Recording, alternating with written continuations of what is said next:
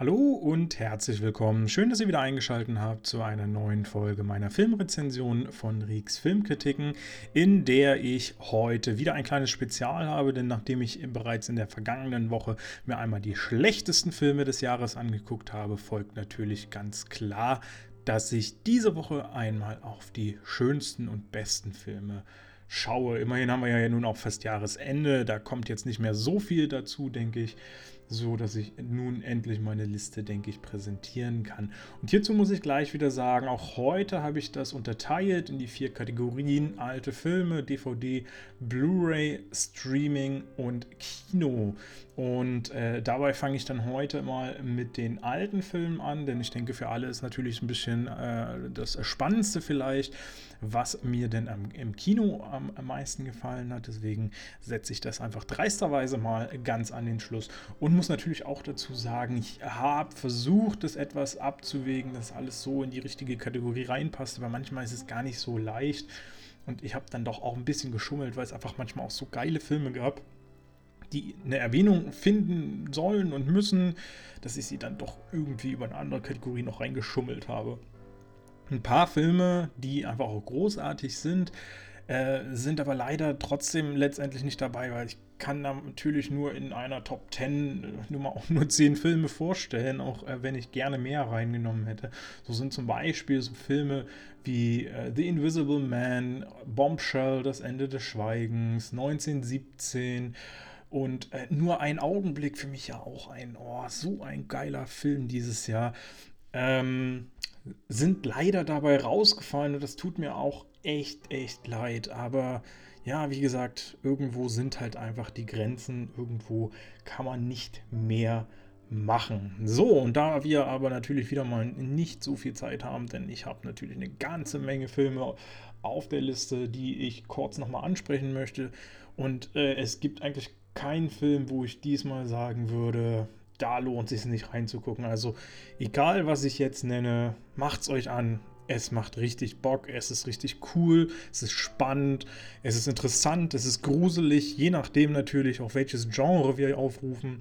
Und es lohnt sich in jedem Fall, was ich hier dann gleich nennen werde. So, fangen wir doch einfach mal an mit den alten Filmen. Und da muss ich ja gleich mal so ein bisschen dreist schummeln und einfach mal so schnell ein paar Filme noch erwähnen, die ich auch gesehen habe, die sich unbedingt lohnen, die aber es nicht in meine Top 10 davon jetzt geschafft haben. Und das sind unter anderem Contagion natürlich äh, angesichts der aktuellen Situation unfassbar, wie realistisch der äh, eigentlich gemacht ist, obwohl der ja viel, viel, viel früher entstanden ist.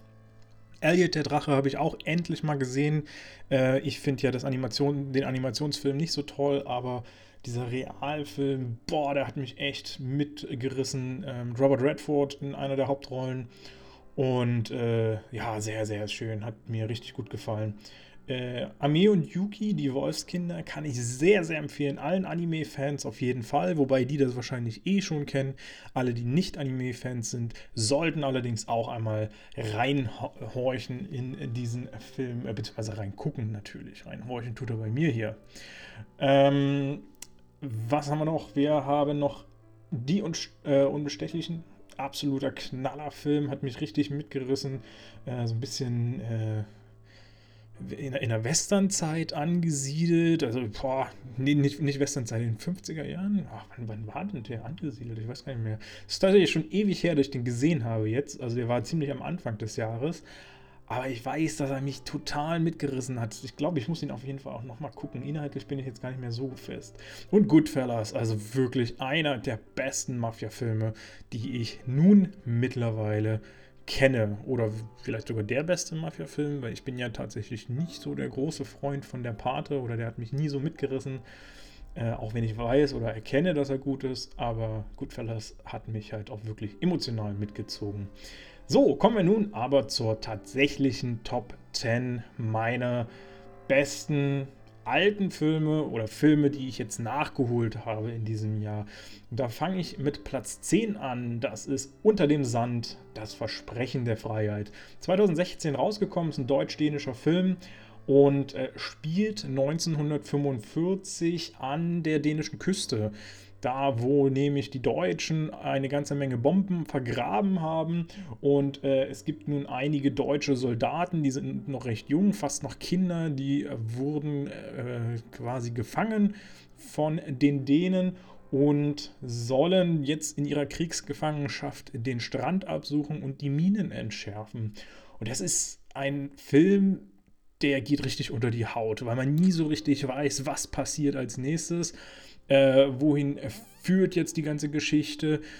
Und äh, immer wieder einfach Momente entstehen, die durchaus natürlich realistisch sind, dass plötzlich einfach irgendwo eine Bombe explodiert oder sowas, aber trotzdem natürlich total schockieren. Und mich hat der Film überraschenderweise total mitgenommen, auch wenn ich leider sagen muss, dass ich einige Szenen nicht verstanden habe, da Amazon Prime ihn Anfang des Jahres nur angeboten hat äh, mit dänischer Sprache ohne Untertiteln. Also beziehungsweise viele Elemente waren natürlich in Deutsch äh, gehalten, aber es gab eben auch Segmente, die in Dänisch gesprochen wurden, die auch gar nicht mal so kurz waren und wo man dann halt einfach nur aus Gestik und Mimik versuchen musste, das irgendwie äh, rauszulesen. Hat weitestgehend geklappt, aber ich gehe mal davon aus, dass er mir das noch ein bisschen aufgewertet hätte, wenn ich das auch noch verstanden hätte. Kommen wir zum nächsten Film, Gladiator. Endlich habe ich ihn auch mal gesehen. Äh, steht schon seit Ewigkeiten auf meiner Liste. Ist 2000 rausgekommen von Ridley Scott natürlich. Und in den Hauptrollen Russell Crowe und Joaquin Phoenix. Joaquin Phoenix ist ja sowieso ein saugeiler Spieler, der mir immer mehr äh, auffällt, den ich tatsächlich, glaube ich, auch noch heute ein oder zweimal in meinen äh, Listen mit dabei haben werde. Und ja, Gladiator ist natürlich ein Kultfilm. Und ich habe mich immer so ein bisschen gescheut davor tatsächlich, äh, weil das immer so, so, so streng und ich mochte immer diese ganzen äh, Gladiatorenkämpfe und so nicht. Das hat mich immer nie so gecatcht. Aber ganz ehrlich, jetzt wo ich ihn gesehen habe, muss ich auch sagen, hey, den muss man mal gesehen haben. Der ist ja so gut Russell Crowe großartig in seiner Rolle, was der da äh, preisgibt. Wahnsinn. Unbedingt mal angucken. Äh, Platz 8 Oh, wobei, den hätte ich eigentlich fast schon noch höher setzen müssen. Das ist immer schwierig, aber die anderen Filme sind halt auch verdammt gut. Aber Platz 8 ist auf jeden Fall I, Daniel Blake äh, von 2016 von keinem geringeren als Ken Loach. Ähm, vielen ist er vielleicht nicht unbedingt ein Begriff, aber äh, den ganzen Fans vom Arthouse, die kennen ihn auf jeden Fall, denn er ist einer, der äh, in England ganz viel äh, Filme macht, die sehr gesellschafts- und sozialkritisch sind und einfach äh, Probleme einer Gesellschaft beleuchten äh, und und ungeschönt einfach mal darstellen. Und in I, Daniel Blake geht es eben um diesen Daniel Blake, der selbst plötzlich von der Arbeitslosigkeit äh, betroffen ist und sich durch das Wirrwarr, durch die Wüste der äh, ganzen Bürokratie durchwursteln muss und dabei selber quasi total am Hungertuch knabbern muss, weil keine äh, sozialen Hilfen irgendwo für ihn bereitstehen oder er keinen Anspruch dafür kriegt und wegen totalen Ban Banalitäten ähm, ihm alle Gelder gestrichen werden. Und das ist so verdammt real und ehrlich. Und wenn man das schon mal in der Familie auch mal kennengelernt hat, das gibt es ja hierzulande in Deutschland auch ganz häufig immer wieder. Äh, und ich muss auch sagen, einiges davon habe ich tatsächlich dieses Jahr selber auch noch nachempfinden können. Also das ist, hat mich jetzt noch mal mehr mitgerissen rein aus dieser Perspektive ist das einfach ein Film, der ist sowas von saugeil. Ist natürlich als ja, Spielfilm mehr oder weniger angelegt, äh, könnte aber auch ganz locker eine Dokumentation sein, so wie das äh, grundsätzlich strukturiert ist. Äh, Platz 7, Casablanca. Ja, ein richtig, richtig großer Klassiker von 1942. Damit, glaube ich, auch so der älteste, nee, das stimmt nicht, ist nicht der älteste Film dieses Jahr. Ich habe äh, einen von Disney gesehen, ich weiß jetzt gar nicht mehr, welcher das war. Der war auf jeden Fall noch davor. Den, ich glaube, einer der ersten Disney-Filme, die sie rausgebracht haben, habe ich äh, dieses Jahr geschaut. Ähm, genau, Casablanca von äh, Michael Curtis mit Humphrey Bogart und Ingrid Bergmann. Natürlich ein großer Klassiker, äh, eine tolle Romanze. Ich habe mich auch lange gefürchtet, diesen Film zu gucken, weil einfach Klassiker meistens so träge und langweilig und unspektakulär sind. Äh, dass ich dabei fast einschlafe quasi. Aber man muss ehrlich sagen, der ist wirklich gut. Der hat seinen Namen zurecht und äh, es lohnt sich auf jeden Fall, wer ihn nicht kennt, ihn mal zu gucken. Ist natürlich in Schwarz-Weiß, ohne Frage. Äh, aber da gewöhnt man sich recht schnell dran und das ist gar nicht mal so dramatisch. Und äh, ich fand ihn einfach großartig, toll anzusehen. Sechstens, für mich eigentlich ein sehr, sehr interessanter, sehr wichtiger Film, The Crow, die Krähe äh, von 1994. Auch wenn der filmisch vielleicht nicht ganz so extremst stark war. Also ich meine, er war gut, er hat mich unterhalten, er war interessant, er war düster vor allem. Ähm, auch wenn er, auch der, wenn dieses ganze Filmische jetzt vielleicht von der Qualität noch ein paar Plätze drunter gerutscht wäre, muss einfach gesagt werden, dass diese ganze Hintergrundstory äh, eine sehr spannende ist und dem Film irgendwie auch nochmal so einen kleinen Push auch bei mir gegeben hat. Ähm, denn in dem Film spielt Brandon Lee mit. Brandon Lee ist ja der Sohn von Bruce Lee und das war tatsächlich auch sein letzter Film, denn bei diesem Film ist ein tragischer Unfall passiert, äh, bei dem er erschossen wurde quasi. Äh, viel mehr werde ich jetzt mal einfach nicht dazu sagen, weil ihr könnt das alles in meiner Kritik nachlesen oder hören. Ich weiß es jetzt gar nicht genau, ob ich da einen Podcast zu gemacht habe. Auf jeden Fall ist es auf meiner Website mit verlinkt. Könnt ihr mal reinschauen. Da erzähle ich dann auch noch mal ein bisschen ausführlicher dazu. Ähm, wer hat noch mitgemacht? Michael Wincott. Und ähm, ja, geht halt um so eine äh, so, so ein Aberglauben, der dann real wird, wonach Krähen, äh, tote äh, Menschen wiedererwecken können, wenn sie eines äh, tragischen Todes gestorben sind, äh, der noch gar nicht hätte sein müssen, um das jetzt so ungefähr mal zu rekapitulieren. Also auch eine interessante, gute Idee. Wie gesagt, super düster, auch ein bisschen brutal, aber es ist einfach saustark. Vielleicht lieber morgen ist bei mir auf der 5 gelandet ähm, und der ist von 2012 äh, von, äh, nee, mit Logan Lerman, Emma Watson, Ezra Miller. Und ich muss ehrlich sagen, ich konnte mich jetzt gar nicht mehr so genau daran erinnern, was in diesem Film passiert ist. Was einfach auch daran liegt, dass ich natürlich so sau viele Filme geguckt habe dieses Jahr. Ähm, aber er war mir trotzdem wichtig zu erwähnen, weil er eine wirklich tolle Herzlichkeit ausstrahlt. Es hat eine Tragikomödie bzw. Romanze und äh, geht, äh, ist so ein Coming-of-Age-Stil, ähm, wo eben ein Junge äh, quasi sich ein, eine Freundschaft aufbaut äh, zu eben Emma Watson und Ezra Miller und äh, dann die, diese Freundschaft sich einfach entwickelt und das ist so herzlich, so liebevoll, äh, so toll. Mir standen die Tränen in den Augen und, und ich kann es einfach nur empfehlen, wer mal was fürs Herz braucht, unbedingt diesen Film anzumachen. Auf Platz 4 auch in gewisser Weise was fürs Herz, aber auch ziemlich drastisch. Und hier haben wir wieder Joaquin Phoenix, denn ich habe dies Jahr für das Leben eines Freundes gesehen, von 1998 der Film.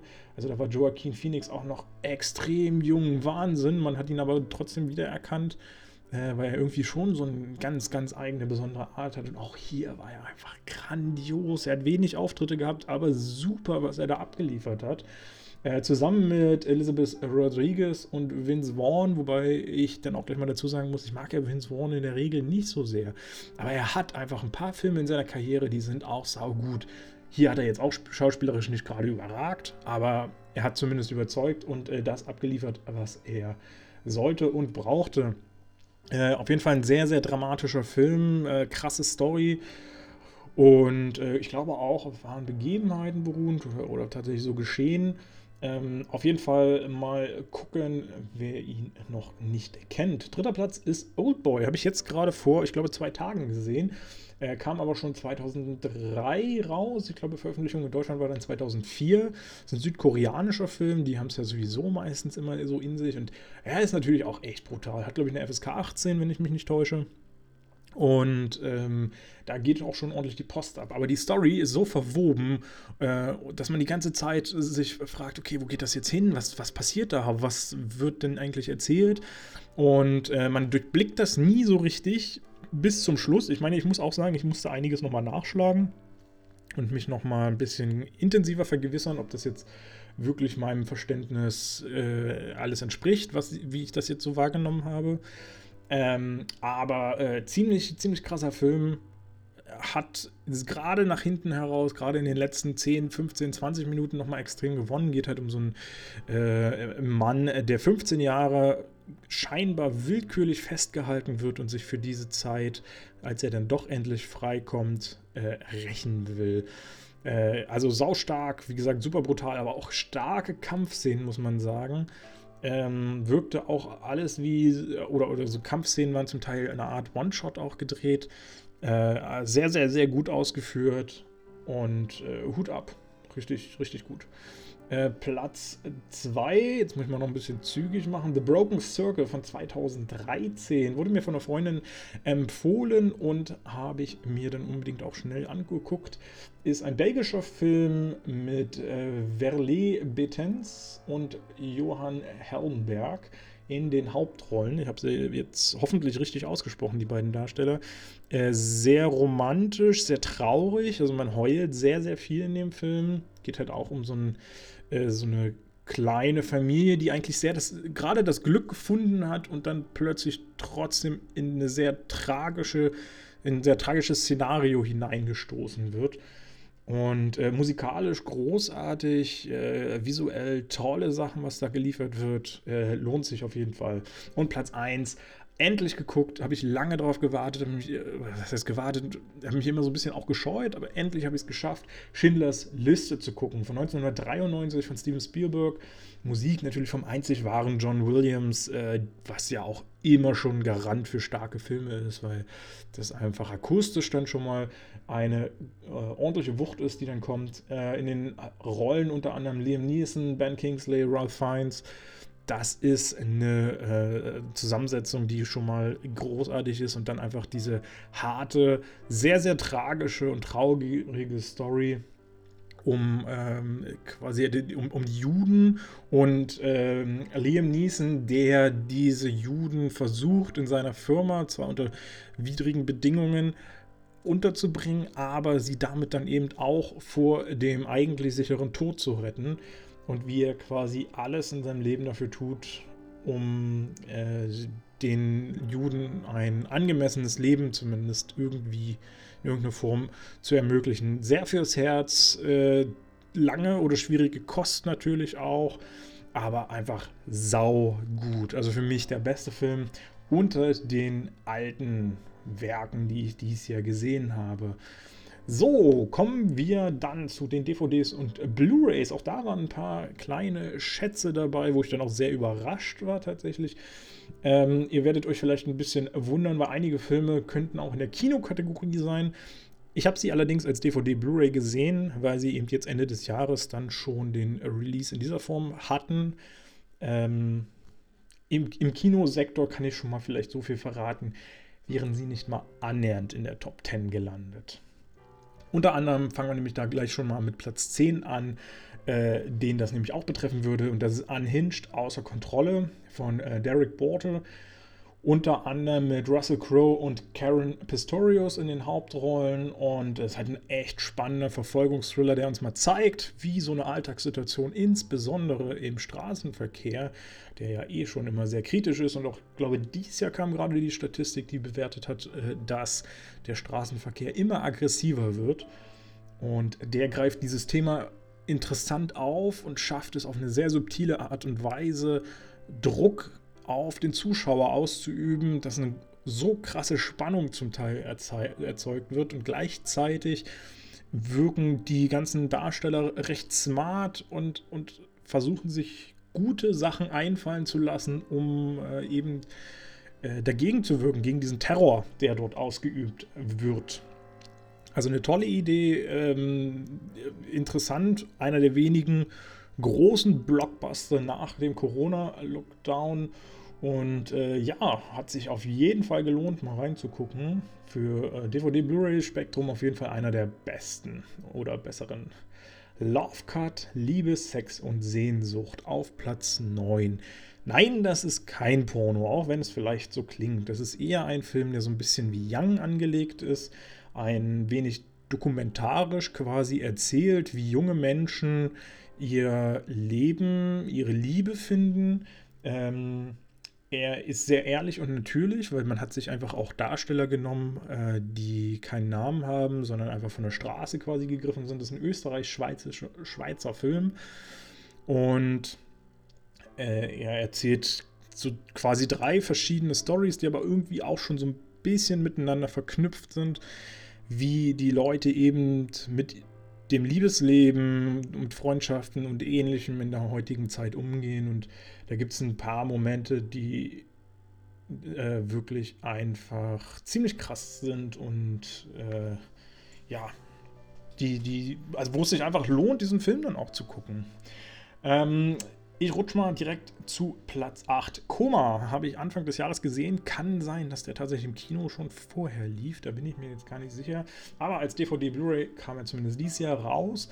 Und ist ein russischer Film. Habe ja schon mehrfach davon berichtet. Russische Filme haben ja so ein bisschen ihren eigenen Charme entwickelt. Und äh, mich irgendwie eingecatcht damit auch. Und Koma erinnert arg an Inception. Also das, es wurde eine Welt geschaffen, die visuell unglaublich stark ist. Man hat, glaube ich, auch sau viel Kohle da reingesteckt, das alles zu animieren oder über CGI oder was für Techniken auch äh, Russland da nutzt, ähm, auf die Leinwand zu bringen.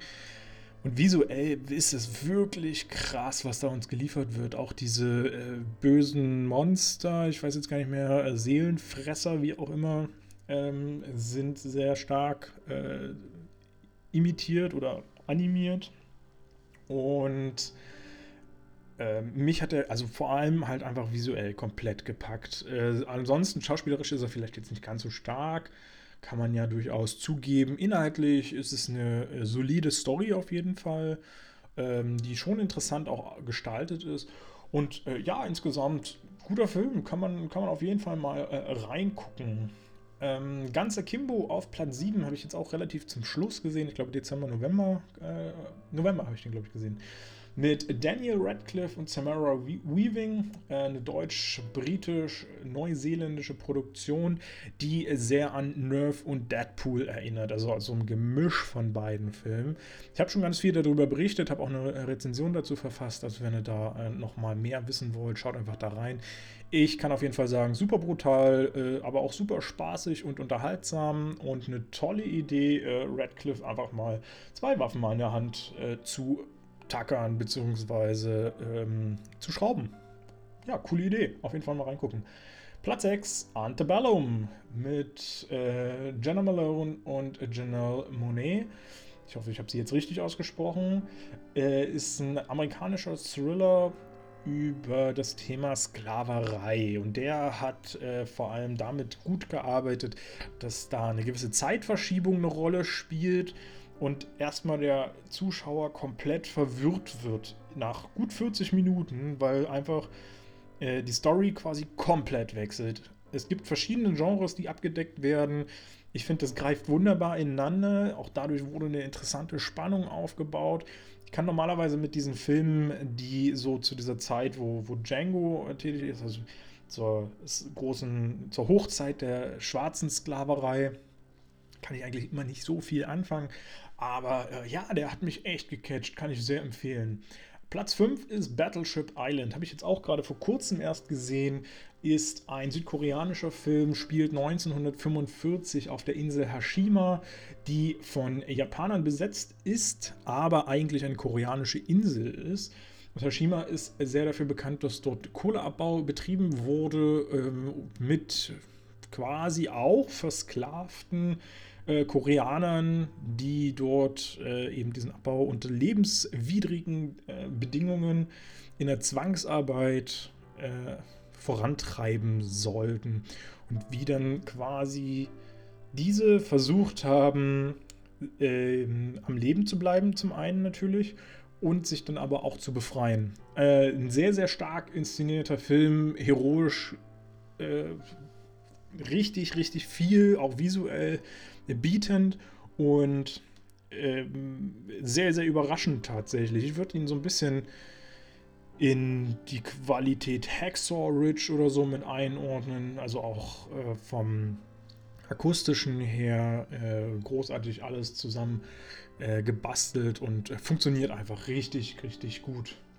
Ähm, Platz 4, The Girl with All the Gifts. Der habe ich jetzt ein bisschen gemogelt, weil der kam nämlich schon deutlich früher raus, müsste eigentlich bei den alten Filmen stehen. Fand ich aber so gut, dass ich ihn trotzdem irgendwo erwähnen möchte. Ähm, deswegen hier bei DVDs und Blu-rays ist ein Film mit Glenn Close in einer der Nebenrollen, äh, die jetzt aber gar nicht so extrem ins Gewicht fällt, wie ich finde. Da sind die anderen Darsteller schon ein bisschen interessanter zu sehen und äh, die machen das auch wirklich wunderbar. Das ist tatsächlich ein Zombie-Film.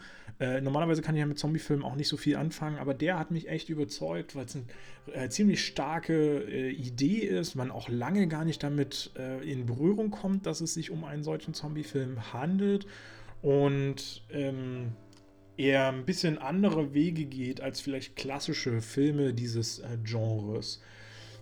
Platz 3 ist Sputnik, es wächst in dir. Ein russischer Film, wieder mal, hat äh, mich jetzt zum Ende des Jahres erreicht. Erstmal das Mediabook sieht saugeil aus, muss ich dazu sagen. Äh, hat mir richtig gut gefallen.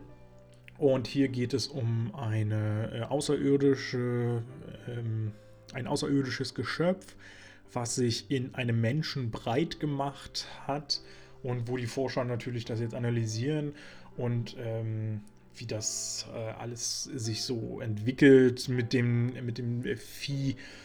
Ich, ich will da jetzt einfach nicht zu viel verraten, weil alles andere wäre irgendwie auch ein Spoiler, habe ich das Gefühl.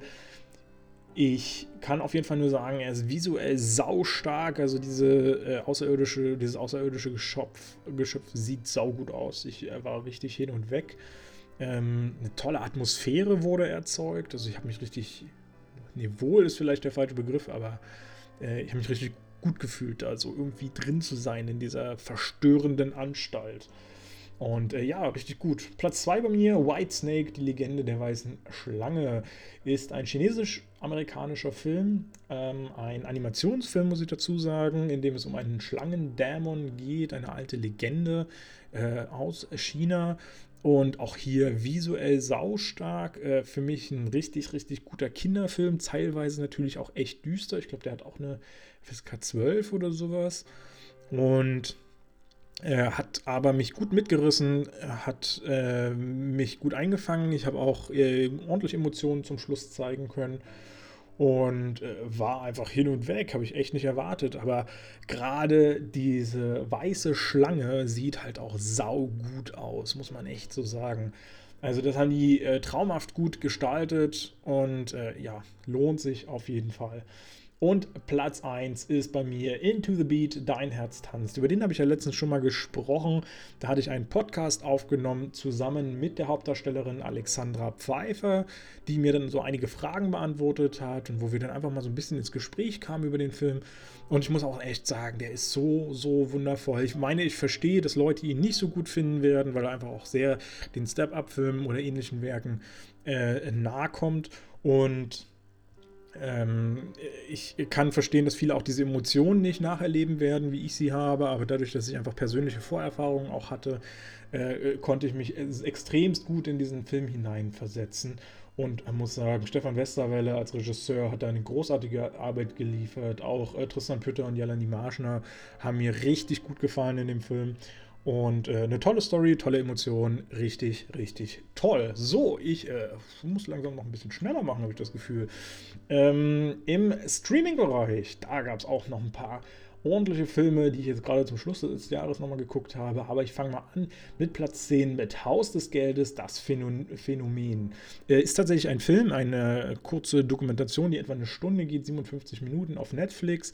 Äh, natürlich aus Spanien und natürlich ge gehört das Ganze zu der Serie Haus des Geldes, die mich ja auch sehr gecatcht hat. Und wer mich kennt, ich bin kein großer Seriengucker. Aber da musste das natürlich irgendwie auch sein. Und es ist total interessant, was die da so gezeigt haben. Unter anderem, ähm, wie die Hauptdarsteller ja total unbekannt waren am Anfang. Und plötzlich, als Haus des Geldes auf Netflix gelandet ist und es total durch die Decke ging, da wurden die total bekannt.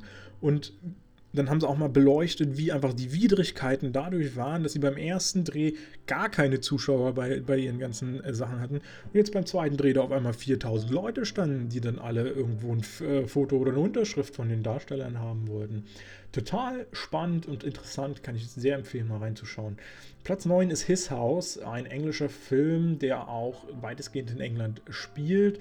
Äh, auch auf Netflix zu finden. Ist ein Horror-Drama, äh, in dem es äh, darum geht, dass Flüchtlinge quasi nach ähm, England kommen, sich dort ein Leben aufbauen und aber von einer Art Dämon verfolgt werden. Warum und wieso, das äh, erzähle ich mal nicht. Das äh, lasse ich mal offen, damit da keine äh, Überraschungen flöten gehen.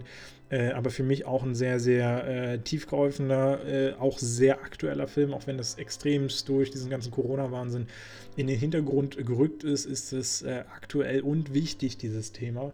Und äh, interessant daraus einen Horrorfilm zu machen, durchaus. Ähm, Finde ich gut, sollte man auf jeden Fall mal geguckt haben, auch wenn er so ein bisschen seine Längen manchmal hat.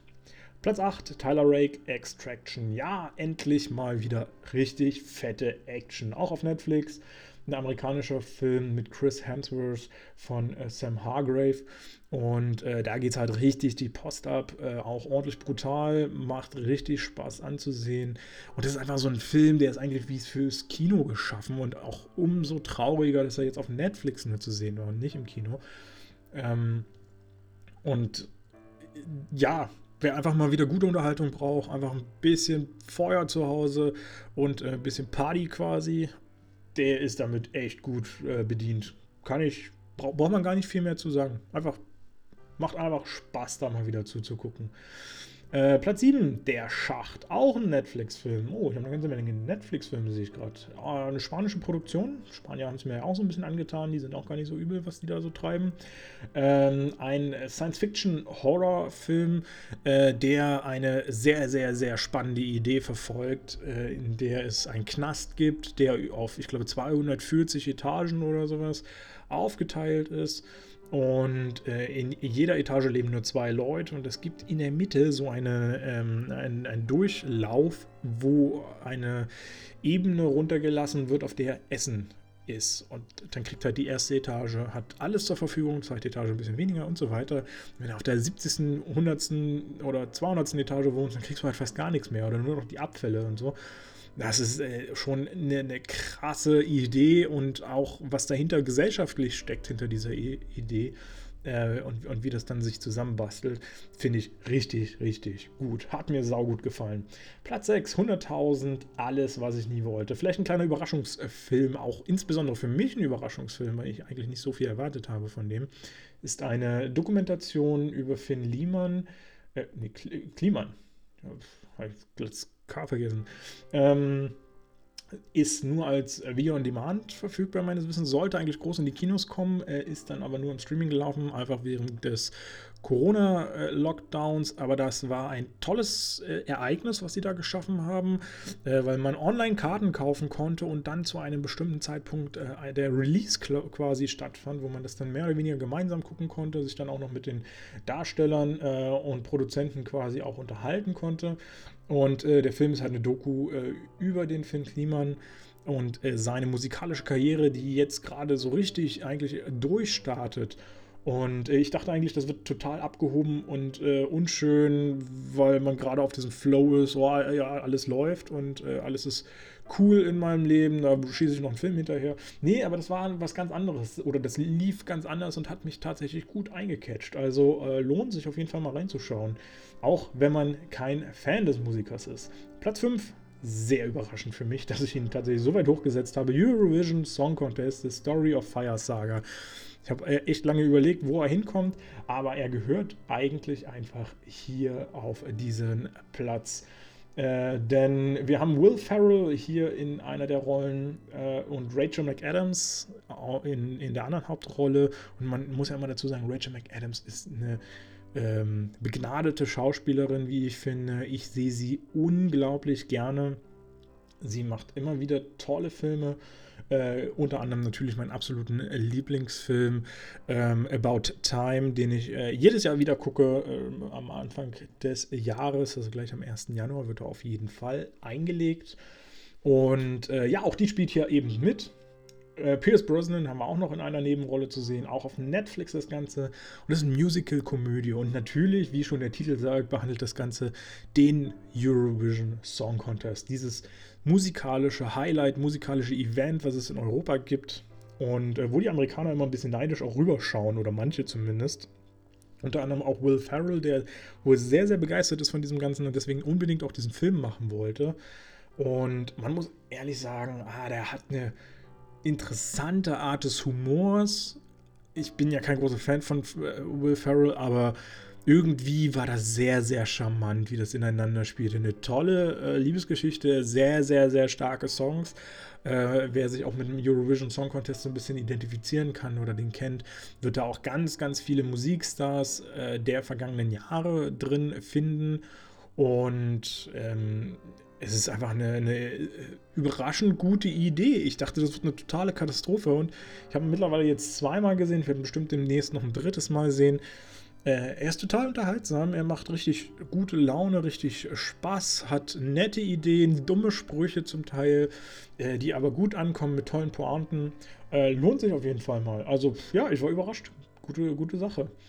Und jetzt kommen wir quasi zu einem völligen Gegenteil davon, denn Platz 4 ist das Dilemma mit den sozialen Medien. Ja, so heißt der Film, ist eine Dokumentation äh, von Jeff Orlowski und äh, ist auf Netflix zu sehen, mal wieder ein Netflix-Film und behandelt vor allem dieses süchtig, süchtig machende Produkt Internet, Instagram, Facebook, Twitter, und wie das alles so entwickelt wurde. Dazu wurden dann unter anderem auch Leute herangezogen und interviewt, die in diesen einzelnen Firmen mitgearbeitet haben, diese auch mit aufgebaut haben und im Prinzip so ein bisschen mal hinter die Kulissen blicken lassen, auch wie mit den äh, Gedanken der Menschen gespielt wird, wie sie marketingtechnisch beeinflusst werden ähm, wie diverse Algorithmen funktionieren von eben diesen Plattformen.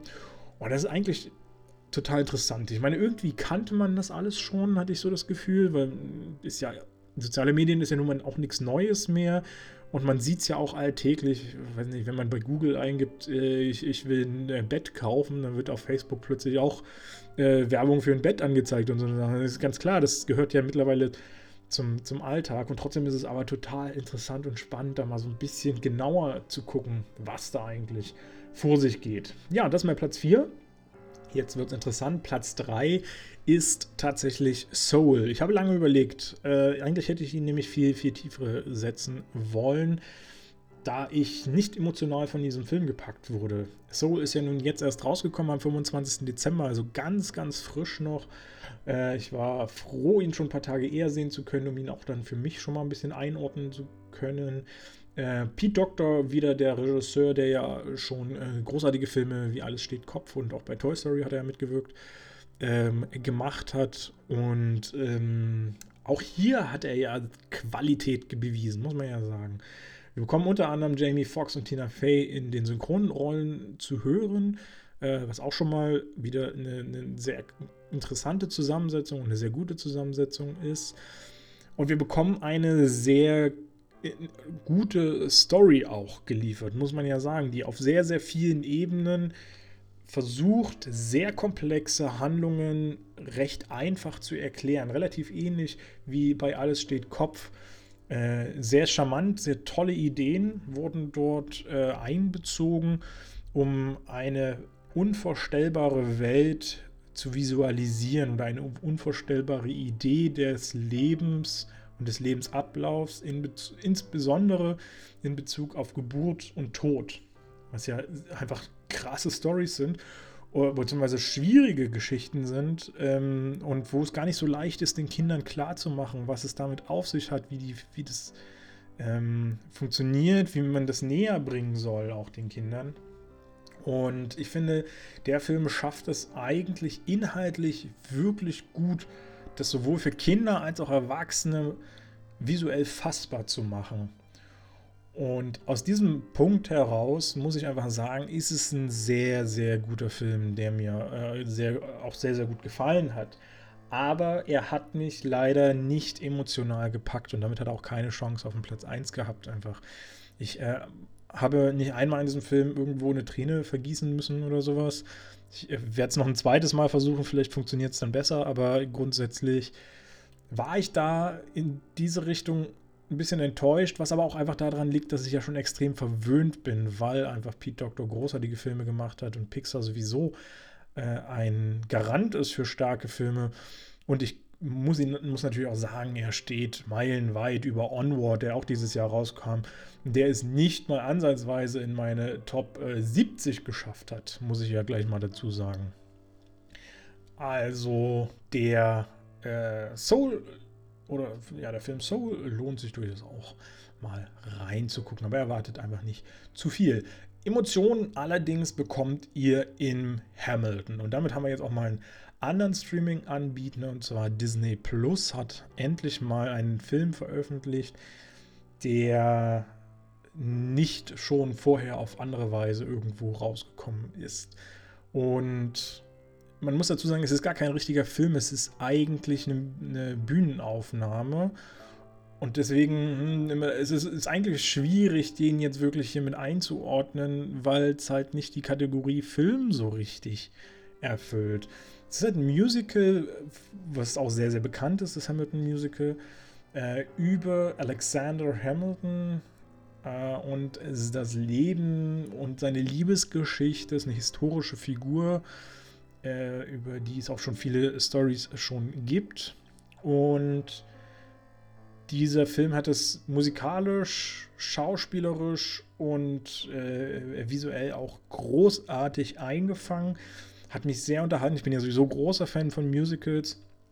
Und für mich ist das ein absolut starker Film. Anstrengend zu gucken, weil den gibt es natürlich nur in, in Englisch mit deutschen Untertiteln beziehungsweise ich weiß nicht, vielleicht haben sie mittlerweile auch schon eine Synchronisation äh, produziert, aber das kann ich mir ja nicht so ganz vorstellen. Äh, deswegen wird er wahrscheinlich nicht so das breite Spektrum als Publikum erreichen können, zumindest in Deutschland. Aber äh, mich hat er richtig weggecatcht und ich höre heute noch gelegentlich die Musik auf Spotify. Kann, kann ich mich immer wieder sehr begeistern. eigentlich habe ich auch überlegt, den nochmal zu gucken, weil er ist natürlich inhaltlich auch sehr umfangreich. Ähm, also wer es Englisch, des Englischen nicht ganz so mächtig ist, sollte vielleicht auch vorher einmal ähm, bei Wikipedia schauen. Da gibt es zu allen äh, Akten eine recht umfassende Erläuterung, was da eigentlich so passiert. Und das ist manchmal ganz gut hilfreich tatsächlich. Also lohnt sich da mal äh, reinzuschauen. Und Platz 1 hat es auch gerade im letzten Moment jetzt noch schnell geschafft auf äh, eben diesen Platz vorzurücken. Und das ist Sound of Metal. Das ist jetzt auch gerade vor kurzem erst rausgekommen. Ich glaube, ganz kurz vor Heiligabend oder sogar an Heiligabend. Äh, auf Amazon Prime, auch mal wieder ein anderer Anbieter, sehr schön, ist ein Musikdrama, wobei Musik hier nur bedingt eine Rolle spielt. Eigentlich ist es mehr ein Drama, amerikanische Produktion äh, mit Belgien zusammen, amerikanisch-belgische Produktion. Und es geht um einen, um den Protagonisten Riz Ahmed, der durch seine Musikkarriere als Schlagzeuger, die eigentlich recht erfolgreich ist und von der er nun mal auch lebt, ähm, während dieser Zeit plötzlich taub wird und plötzlich mit diesem Sinneswandel oder mit diesem, ist ja kein Sinneswandel, aber mit diesem verlorenen Sinn leben zu lernen muss und, und damit umgehen lernen muss, wie es ist, nicht mehr auf sein Gehör sich verlassen zu können. Und ich finde, dieser Film hat es extrem stark gemacht, das ähm, kenntlich zu machen, einfach dadurch, dass man selber für den Film auch ähm, den, den Ton äh, stark verzerrt oder unkenntlich gemacht hat, um dem Zuschauer das Gefühl bieten zu können, wie er sich ungefähr äh, das vorstellen muss, wenn man das Gehör verliert. Und ich finde, er schafft ein sehr, sehr gutes Gefühl. Ich meine, natürlich, ich kann es jetzt nicht beurteilen so sehr, weil ich einfach das Gehör selber noch nicht verloren habe. Aber grundsätzlich finde ich, schafft er ein sehr, sehr gutes Gefühl dafür, wie das Leben sein muss, wenn man nur noch Teile oder zum Teil auch gar nichts mehr versteht. Und äh, ja, also für mich auf jeden Fall ein richtig starker, wichtiger Film. Und äh, ja, für mich eigentlich der Film des Jahres im Streaming-Bereich oder in Streaming-Veröffentlichungen, die dieses Jahr rauskamen. Also hier möchte ich halt wirklich nochmal darauf betonen, hier habe ich jetzt nur Filme berücksichtigt, die auch dieses Jahr rausgekommen sind. Ähm, und nicht irgendwas, was ich sonst irgendwie im Streaming gesehen habe. Das war natürlich noch einiges mehr und da war auch noch einiges Besseres. Wahrscheinlich sogar mit dabei. Und nun kommen wir last but not least zum besten oder interessantesten Part, und zwar dem Kinosektor. Auch hier habe ich mir nur Filme rausgesucht, die ich in diesem Jahr gesehen habe, beziehungsweise präziser noch, die dieses Jahr erst rausgekommen sind. Ähm, zu allen Filmen wird es auf jeden Fall auch nochmal einen kurzen Abriss in meiner Gesamtübersicht geben. Die werde ich äh, nämlich als schriftlichen Jahresrückblick noch veröffentlichen. Ich hoffe, dass ich es bis zum 30. schaffe. Oh, das wird schon langsam eng. Na, ich sag mal bis zum 31. Dann äh, wird mein gesamter Jahresrückblick nochmal äh, online gehen als schriftliche Variante. Da sind so um die 70 Filme derzeitig drin. Da ist es bestimmt auch nochmal spannend durchzuschauen. Ja, nun aber zu dem Kinobereich. Was haben wir denn da für Filme? Auf jeden Fall auf Platz 10 Jojo Rabbit von und mit Taika Waititi, der ja auch dort unter anderem eine tatsächlich recht opulente Rolle auch spielt. Und äh, Scarlett Johansson ist auch zu sehen, Sam, Sam, Rock, oh, Sam Rockwell, Alfie Allen, den wir aus Game of Thrones kennen, unter anderem, und äh, Roman Griffin Davis, der kleine sympathische Hauptdarsteller.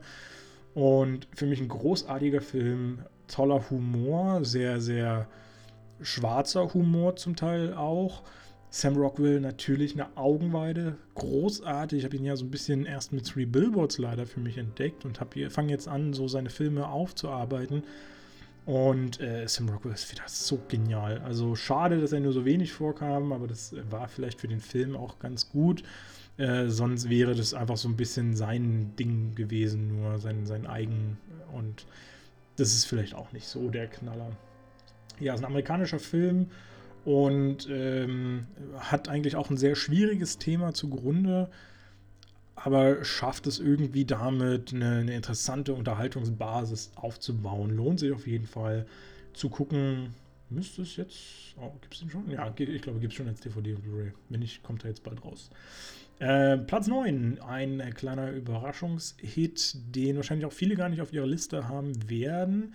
Äh, Gypsy Queen ist ein deutsch-österreichischer Film von äh, Hüseyin Tabak mit unter anderem Tobias Moretti und Alina Serban und oder Serban. Und er, er, also der Film erinnert extrem an Million Dollar Baby. Oder man wollte vielleicht sagen, es ist der deutsche Million Dollar Baby. Ähm, inhaltlich relativ ähnlich gestrickt. Also man hat auch eine äh, No-Name-Kämpferin, die plötzlich zum großen Hit ausgebildet wird, aber sehr, sehr stark gemacht, weil man einfach auch die familiäre Seite, das familiäre Spektrum dieser Frau äh, betrachtet, die keine gebürtige Deutsche ist, die erst zugezogen ist und dadurch ein ziemlich schwieriges Leben auch hat, insbesondere betroffen von Armut und ähm, dass sie sich durch viele Hilfsjobs durch das Leben schlagen muss und dafür auch alles möglich macht, um ihre Kinder einfach zu äh, finanzieren. Und äh, für mich ein wirklich guter Überraschungshit, sehr, sehr, sehr empfehlenswert. Spielt hauptsächlich in Hamburg, unter anderem in dem berühmten Lokal Die Ritze. Und unbedingt gucken, wer ihn noch nicht kennt. Auf jeden Fall. Mal ein kleiner Geheimtipp für dieses Jahr wahrscheinlich. Beziehungsweise einer, ein richtig fetter Geheimtipp kommt nachher noch äh, oder mehrere. Ja, Platz 8, der Fall Richard Jewell. Ähm, Habe ich lange nicht gesehen, kam erst recht spät dann dazu, den im Kino gucken zu können. Was ich auch ein bisschen schade fand, aber ich habe ihn dann nur im kleinen Saal gesehen. Er ist auch ein bisschen eher für die größeren Seele normalerweise geschaffen. Ist ein US-amerikanischer Film von Clint Eastwood. Ist natürlich schon mal beste Voraussetzung, gerade wenn wir hier schon Million Dollar Baby angesprochen haben wo ja auch Clint Eastwood äh, wesentlich äh, beteiligt ist. Ähm, Paul Waterhauser in der Hauptrolle und hier haben wir auch nochmal Sam Rockwell und äh, Kathy Bates unter anderem zu sehen. Äh, wie schon angesprochen, Sam Rockwell einfach eine Augenweide für mich. Und ähm, für, aber auch großartig von Paul Waterhauser gemacht. Eine interessante Story, die ich nie auf dem Schirm gehabt hätte. Äh, also diese ganze Geschichte um Richard Jewell. Äh, schön, dass das mal verfilmt wurde, weil das hätte ich sonst nie mitgekriegt. War wohl ein großer Eklat auch in äh, Amerika und äh, fantastisch, wie es äh, aufgegriffen wird, wie Medien einfach ein Leben zerstören können in gewisser Form. Und äh, auf jeden Fall sehr, sehr empfehlenswert, richtig stark. Berlin Alexanderplatz ist bei mir auf Platz 7 gelandet. Auch ein Drama und äh, hat natürlich so ein bisschen was zu tun mit den früheren Verfilmungen. Äh, da gibt es ja eine 14-stündige Verfilmung, beziehungsweise Serie quasi darüber. Ähm, und das ist jetzt aber nur vergleichsweise kurz, ich glaube zweieinhalb Stunden waren so schon drei Stunden, weiß ich jetzt gar nicht mehr. Äh, unter anderem mit den Darstellern Welket Bungwe, Jella Hase, Albrecht Schuch und äh, ja, es ist eine deutsch-niederländische Produktion, könnte man sich ja schon fast äh, denken. Und man muss einfach sagen, schon mal Albrecht Schuch, grandios. Einfach saugut. Albrecht Schuch haben wir zuletzt in Systemsprenger gesehen und er hat quasi das komplette Gegenteil von seiner Figur in Systemsprenger jetzt äh, charakterisiert, hat sich richtig gut identifiziert mit dieser Figur. Also man hat es fast gar nicht wahrgenommen, dass es Schuch ist. Und für mich somit eigentlich, will ich jetzt fast mal so behaupten, einer der Schauspieler des Jahres. Also wen soll es Besseres geben als den, der so krasse, krass unterschiedliche Rollen gespielt hat. Ähm, aber auch Welke Bungwe in, der, in der eigentlichen Hauptrolle, der geht immer so ein bisschen unter, wenn, wenn, man, wenn er neben Schuch steht. Aber der hat seine Arbeit großartig gemacht, insbesondere weil man ja auch sagen muss, der kann eigentlich gar kein Deutsch. Hat trotzdem diesen Film komplett in Deutsch gedreht. Äh, sehr, sehr starke Arbeit, richtig guter Film, hat mich mitgerissen, hat mich begeistert, lohnt sich auf jeden Fall zu gucken. Platz 6, Il Traditore als Kronzeuge gegen die Cosa Nostra. Ein sehr sperriger und langer Titel, macht es aber nicht so schlimm, weil der Film einfach großartig ist. Äh, von äh, Marco Belluccio, ein italienisch-französisch-deutsch-brasilianischer Film.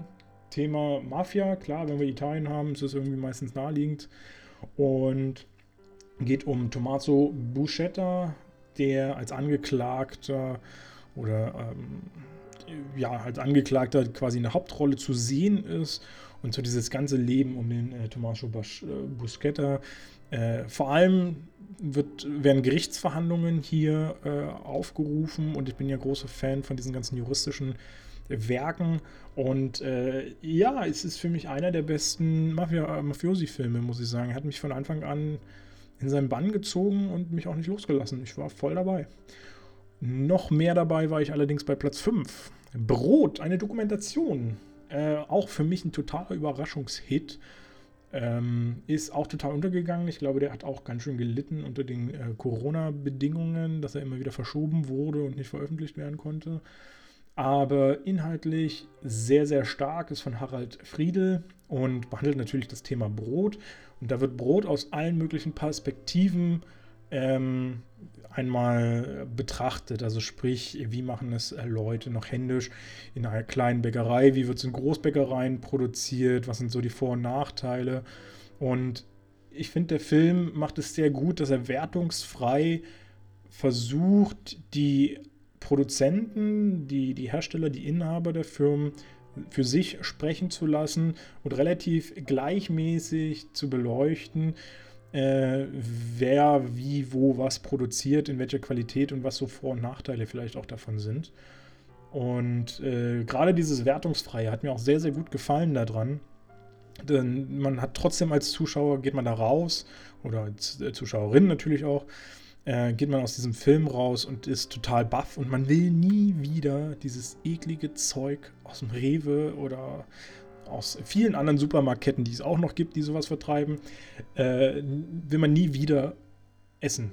Muss man einfach so sagen. Man will wirklich nur noch richtig gut gemachtes Brot aus der äh, Bäckerei haben. Und äh, ja, für mich absolut eine der besten Dokumentationen, die es dieses Jahr gab. Eine kommt allerdings noch. Ähm, da komme ich gleich dann noch dazu. Platz 4. Ein weiterer fetter Überraschungshit für mich habe ich zusammen mit meinem schlechtesten Film dieses Jahr gesehen. Also erst kam der schlechteste Film und dann kam dieser Film, äh, was das äh, vielleicht umso besser auch noch machte. Also wer weiß, vielleicht waren einfach meine Erwartungen so schlecht, dass ich nur noch positiv überrascht werden konnte. Auf jeden Fall wird es der Film auch in meine Blu-ray-Sammlung schaffen. Man muss gleich dazu sagen, er ist saubrutal. Um welchen Film geht es denn nun? Es geht um Bad Boy. Wohlgemerkt Bad Boy, nicht Bad Boys. Denn den kamen tatsächlich relativ gleichzeitig raus, die Filme, wobei Bad Boys natürlich der viel größere ist. Ich glaube, der ist auch auf Platz 2 der Einnahmen, Kinoeinnahmen dieses Jahr äh, gelandet. Das kann Bad Boy auf jeden Fall nicht schaffen. Er ist, äh, das ist eine polnische Produktion, die ist, glaube ich, nur im limitierten Start auch in, in den Kinos gewesen. Und äh, gedreht von Patrick Vega mit dem Thema Hooligans. Und es gibt ja auch den Film Hooligan in verschiedenen äh, Ausführungen. Also 1 und 2 gibt es ja da. Ich glaube, es gibt auch noch einen dritten Teil sogar davon. Äh, und der erste Hooligan ist ja schon ganz gut. Und ich muss sagen, der toppt den Hooligan-Film nochmal um weites und ist nochmal einen ganzen Zacken schärfer, brutaler. Äh, also wer mit Hooligan schon Schwierigkeiten hatte, wo ja auch schon ordentlich äh, losgelegt wird, wird hier noch heftigere Szenen erleben müssen. Und es war einfach krass. Es, war, es ging richtig unter die Haut. Ich war fast schon verstört nach diesem Film. Ähm, total genial, total brutal. Äh, es ist total ärgerlich, dass es nur äh, sehr, sehr schwer möglich ist, äh, nachzuforschen und darüber etwas herauszufinden, weil es einfach nie so präsent ist. Aber äh, soweit ich das mittlerweile erfahren habe, haben die Polen einfach fast schon die krassesten Hooligans der Welt. Und das wird so authentisch hier dargestellt und so realitätsnah, äh, wie ich das jetzt zumindest ermitteln konnte, äh, dass es richtig erschreckend ist und richtig gruselig ist. Also, boah, richtig krasser Film. Lohnt sich aber auf jeden Fall. Ihr dürft nur keine schwachen Nerven haben oder zumindest alle fünf Minuten mal weggucken dann. Ähm, Vergiftete Wahrheit ist bei mir äh, relativ unüberraschend auf Platz 3 gelandet. Ist natürlich wieder mal ein großartiger Film von äh, Todd Haynes ähm, mit Mark Ruffalo, Anne Hathaway, Tim Robbins und hat sich natürlich wieder ein sehr, sehr schwieriges Thema zugrunde genommen. Und zwar die ganze Katastrophe um Dupont, die äh, das Teflon entwickelt und rausgebracht haben und auch sehr, sehr groß vermarktet haben. Und wo dann mit der Zeit aber rauskam, dass Teflon extrem schädlich ist. Äh, mittlerweile in, ich glaube, 99 Prozent aller Menschen angesiedelt ist oder aller Lebewesen angesiedelt ist, nicht abbaubar ist, der Stoff. Äh, eigentlich auch hochgiftig, krebserregend und äh, ziemlich krass, ziemlich wichtiges Thema. Typisch Mark Ruffalo vielleicht auch so ein bisschen, der das ja in den letzten Jahren sich irgendwie so ein bisschen äh, auf seine Brust geschrieben hat, offenbar solche Filme zu machen und äh, hier ja auch produ als Produzent mitgewirkt hat. Äh, einfach ein starker Film, unfassbar, habe ich zweimal dieses Jahr gesehen, äh, immer wieder erschreckend, was da gezeigt wird. Und ja, wird es auf jeden Fall auch in meine, meine Blu-ray-Liste schaffen. Also, boah, boah fehlen mir die Worte. Un unfassbar. Äh, Platz 2 ist fast noch krasser oder ist definitiv noch krasser. Das ist nämlich die Dokumentation For Summer. Äh, eigentlich eine englische Produktion, die aber, muss man ja sagen, in Syrien gedreht wurde und äh, den Syrienkrieg nun mal auch behandelt. Äh, das Ganze spielt hauptsächlich in Aleppo und Regisseurin war Wat al-Katerb. Keine Ahnung, ich hoffe, ich habe sie richtig ausgesprochen. Ähm, wenn nicht, äh, berichtigt mich gerne, wenn ihr das mal könnt. Äh, gerne würde ich wissen, wie sie richtig ausgesprochen wird. Ähm, aber zum Film jetzt endlich, das ist eine Dokumentation eben über diesen Syrienkrieg und vor allem hat die Regisseurin quasi das einfach live, real mitgefilmt, verfolgt. Sprich, sie hat nun mal in Syrien gelebt, sie ist Syrierin und hat quasi vom ersten Tag an, wo diese ganzen äh, ersten Krawalle und so losgingen, ähm, bis hin zum ganzen Bürgerkrieg, wie sich das entwickelte, wie der Terror heutzutage aussieht oder wie er äh, viele Jahre auch aussah. Äh, hat einfach quasi immer live mitgefilmt, hat das Material gesammelt über viele Jahre hin. Das wurde jetzt alles ordentlich zusammengeschnitten, daraus ein Film entwickelt, der diese krasse Dramatik zeigt, die dort vor sich geht und für mich auch eine, äh, einen logischen roten Faden endlich mal in diese ganze Geschichte reingebracht hat. Denn für mich war das immer so weit weg. Ich hatte gar keine Ahnung, was da so richtig passiert, gefühlt. Und ähm, war mir nie so richtig sicher, wer dagegen wen und warum kämpft. Und das hat dieser Film auf jeden Fall geschafft, mir einfach mal deutlich klar zu machen. Und leider auch immer wieder natürlich äh, die Sprache verschlagen, weil es wirklich ein, ein, schwieriger und harter Film ist, der aber auch wirklich wichtig ist und unbedingt ähm, auf jede Filmliste einmal gehört. Damit komme ich zu Platz 1, der ebenso wichtig ist. Und ich hatte vorhin auch schon einen Film von ihm mit I. Daniel Blake. Das ist ein Film von Ken Loach, der sich extrem in mein Herz gearbeitet hat dieses Jahr, der wirklich richtig gute Filme macht. Ähm, und es handelt sich um Sorry We Missed You, kam am Anfang des Jahres raus. Auch nur ein ganz kleiner Start, ist kaum aufgefallen. Ich glaube, viele haben den auch nicht so krass wahrgenommen, wie ich ihn wahrgenommen habe. Äh, einfach auch so ein bisschen, weil da so persönliche Elemente auch mit reinspielten. Es geht um eine Familie, wo der Vater Paketbote ist, die Mutter in der Pflege tätig ist, ähm, haben noch eine Tochter und einen Sohn, Sohn im schwierigen Alter quasi. Und äh, wie dieses Familienleben ist, wie die äh, Arbeitsbedingungen als Paket- und Postbote sind, die, glaube ich, auch in Deutschland hier äußerst extrem sind, die wir tagtäglich eigentlich gar nicht wahrnehmen beziehungsweise auf der Straße sehen, aber nicht äh, für voll nehmen quasi. Und dieser Film hat das extrem krass verdeutlicht, hat es extrem gut aufgerufen, dieses Thema. Äh, ist als Drama, könnte aber auch eine Dokumentation sein. Und man muss ehrlich sagen, Chris Hitchen in der Hauptrolle hat so eine krasse Arbeit abgeliefert. In Mimiken, kleinste Mimiken haben so eine Emotion gezeigt, so eine Tiefgründigkeit. Ich war hin und weg von dem, was er da hingestellt hat. Für mich ist eine der markantesten Szenen in diesem Film, ähm, als seine Tochter, weil, weil er die einen Tag mal mitnehmen muss zu seiner Arbeit, weil äh, es einfach keine andere Möglichkeit gab, sie unterzubringen, als seine Tochter dafür, dass sie ein Paket abgibt, äh, ein, ein kleines Trinkgeld bekommt und er dann daneben steht und das einfach nur wahrnimmt.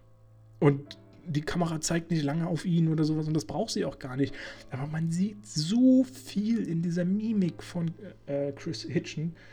Das ist einfach genial. Ich, das, das ging so unter die Haut. Ich habe zwei Stunden durchgeheult. Richtig, richtig geiler Film. Äh, Spiel in England ist auch Englisch, Französisch, Belgisch äh, als, als Co-Produktion quasi entstanden. Und für mich wirklich der stärkste Film des Jahres. Äh, sowohl im Kinobereich als auch generell. Äh, das werdet ihr dann auch nochmal in meiner äh, Extra-Liste sehen. Ja, lohnt sich auf jeden Fall richtig, richtig gut. Sorry we missed you. Nur nochmal, um ihn nochmal äh, zu erwähnen zum Abschluss. Ja, so viel dann eigentlich auch schon von meinen Top-Filmen des Jahres. Es war eine ganze Menge, hoffe ich und glaube ich. Und äh, ich kann aber, wie gesagt, jeden dieser Filme empfehlen. Schaut sie unbedingt. Es ist eine lange Liste, aber es ist eine gute Liste, wie ich finde. Mich hat sie persönlich sehr emotional mitgerissen. Ich vermute, einige werden es vielleicht auch anders sehen. Äh, gar keine Frage. Äh, wer sich noch mehr dafür interessiert, es gibt noch eine separate Liste, die habe ich schon mal angesprochen jetzt. Die wird in den, äh, in, innerhalb der nächsten Woche auf jeden Fall äh, veröffentlicht werden. Das ist dann quasi alles zusammengefasst: Streaming, Dokumentation, äh, Streaming, Kino. Ähm, DVD, Blu-ray-Veröffentlichungen und sowas. Und da habe ich dann auch immer noch mal so kurze Ergänzungssätze geschrieben, was mir daran äh, gut gefallen hat und habe auch natürlich die einzelnen Kritiken, die ich zum Teil schon verfasst habe zu den Filmen, äh, alle nochmal verlinkt, wo ihr dann auch nochmal relativ einfach nachschauen könnt, äh, falls ihr da mehr wissen wollt über die Filme. Ja, in jedem Fall wirklich äh, ein großartiges Kinojahr, auch wenn es gar nicht so gewirkt hat. Äh, es kamen viele Filme einfach nicht raus oder wurden extrem verschoben. Das hat aber äh, trotzdem, da, trotzdem gab es einfach so klasse Filme, die sich einfach gelohnt haben zu gucken. Und ähm, ja, ich hoffe einfach, Kinojahr 2021 wird deutlich stärker. Wir bekommen endlich wieder tolle Filme geliefert und äh, die Kinos dürfen hoffentlich bald wieder aufmachen. Ansonsten ähm, schauen wir mal, was auch die Streaming-Anbieter und DVD Blu-ray uns dann wieder mal so zu bieten hat. Da wird bestimmt auch einiges Interessantes und Neckisches dabei sein. Schauen wir doch einfach mal. So viel von mir für heute, von meiner Top-Liste.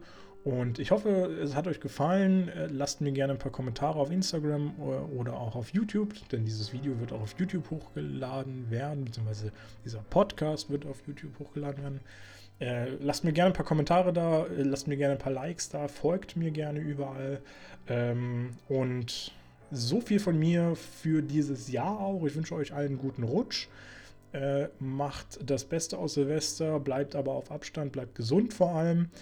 Und äh, ja, wie gesagt, schon jetzt wünsche ich einen guten Rutsch ins neue Jahr und verabschiede mich damit mit dem weisen Spruch, bis demnächst in diesem Kino.